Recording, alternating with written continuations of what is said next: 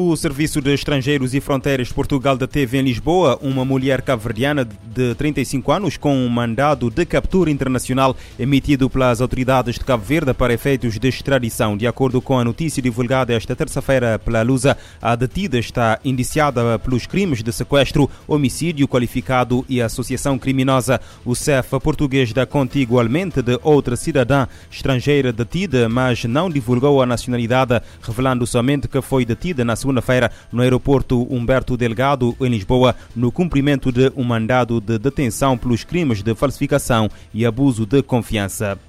O governo uh, defende um trabalho sério de responsabilização das famílias em matéria de proteção de menores. A secretária de Estado para a Inclusão Social, Lídia Lima, refere que o Estado tem um papel fundamental de proteger as crianças e os adolescentes e uh, de garantir a sua integridade física e psíquica, mas uh, sublinha que as famílias têm que colaborar. Este foi um dos assuntos discutidos no encontro com os parceiros da área da proteção da criança e do adolescente que decorreu esta terça-feira nas instalações do ICA em São Vicente.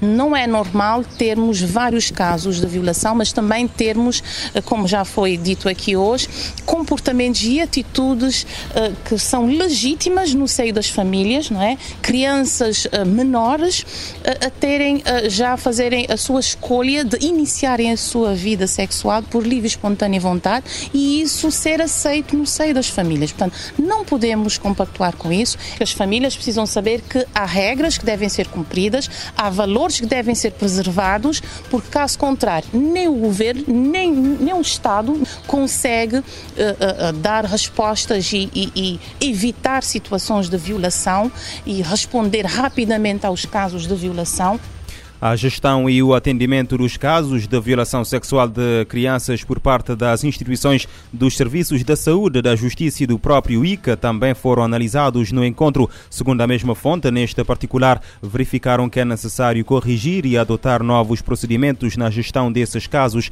para garantir o sigilo e a proteção das crianças e das suas famílias.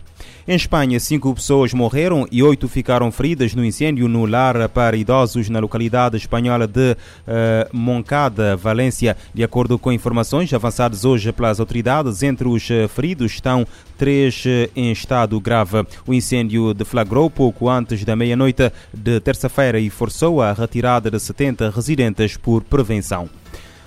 Em São Tomé, a falta de medicamentos e consumíveis está a colocar em risco a vida dos doentes. O alerta da presidente do Sindicato dos Médicos, bem-vinda Vera Cruz. Em entrevista à RFI, a responsável acusa o governo de não assumir as responsabilidades, de não uh, uh, cumprir as responsabilidades assumidas com os profissionais de saúde.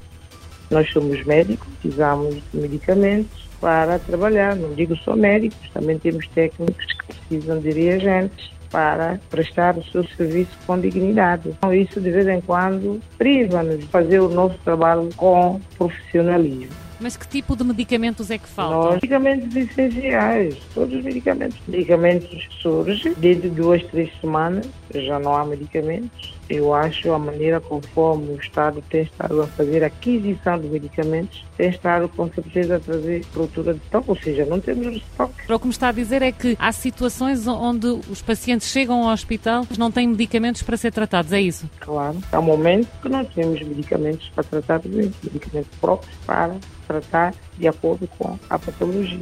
Por sua vez, o ministro da Saúde, Edgar Neves, afirma que a falta de medicamentos é um problema recorrente no país. O governante considera que há motivações políticas nas declarações de bem-vinda Vera Cruz. A falta de medicamentos é um problema que, infelizmente, já se arrasta, não é de hoje, nem já está de anos.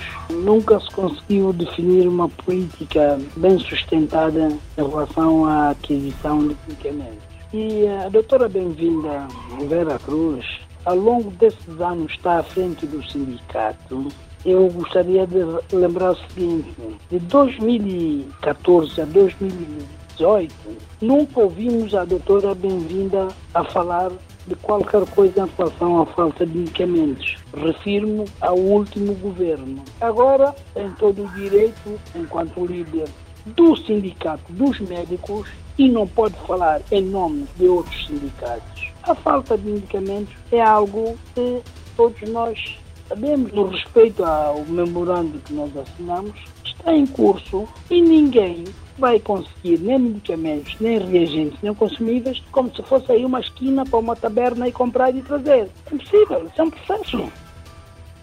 Em novembro do ano passado, os sindicatos dos profissionais de saúde do país assinaram um memorando com o governo para implementação de melhorias das condições de trabalho e fornecimento regular de medicamentos e consumíveis neste setor, dentro do prazo que termina 19 de janeiro. O responsável pela pasta da saúde reitera que os, os medicamentos já foram encomendados. Uma equipe da ONU avalia a situação no Afeganistão após o terremoto que matou 26 pessoas no país. As autoridades temem que o sismo de magnitude 5.3 que sacudiu o distrito de Cádiz tenha deixado mais vítimas. Um segundo tremor de 4,3 graus na escala Richter ocorreu no intervalo de duas horas. A comunidade internacional, a comunidade humanitária, enviou apoio de emergência. O escritório da ONU para a Coordenação de Assuntos Humanitários, o OSHA, avalia nesta terça-feira a resposta das agências após a morte de pelo menos 26 pessoas em um terremoto ocorrido no noroeste do Afeganistão. Uma nota emitida em Genebra confirma o envio de um grupo ao distrito afegão de Quadiz, na sequência do sismo de magnitude 5,3 na escala Richter. O tremor atingiu a área na tarde de segunda-feira no horário local. Dados oficiais apontam ainda que quatro pessoas ficaram feridas e centenas de casas foram danificadas ou destruídas.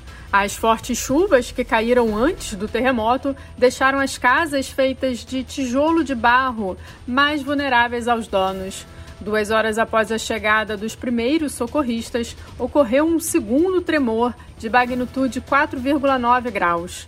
O OSHA revelou que as pessoas que perderam seus lares estão abrigadas com parentes e outros membros das comunidades. De acordo com o levantamento preliminar, são necessários urgentemente alimentos, abrigos, itens não alimentares, além de materiais de aquecimento. A comunidade humanitária enviou apoio de emergência junto com os especialistas do OSHA. Em declarações a agências de notícias, as autoridades afegãs disseram que o número de vítimas pode ser maior. Da ONU News Nova York, Ana Paula Loureiro. O terremoto que matou pelo menos 26 pessoas no Afeganistão aconteceu numa altura em que o país atravessa uma grave crise humanitária. Segundo a ONU, a fome afeta 23 milhões de afegãos, o que representa 55% da população. O órgão precisa de 5 mil milhões de dólares este ano para evitar uma catástrofe humanitária naquele país localizado no centro da Ásia.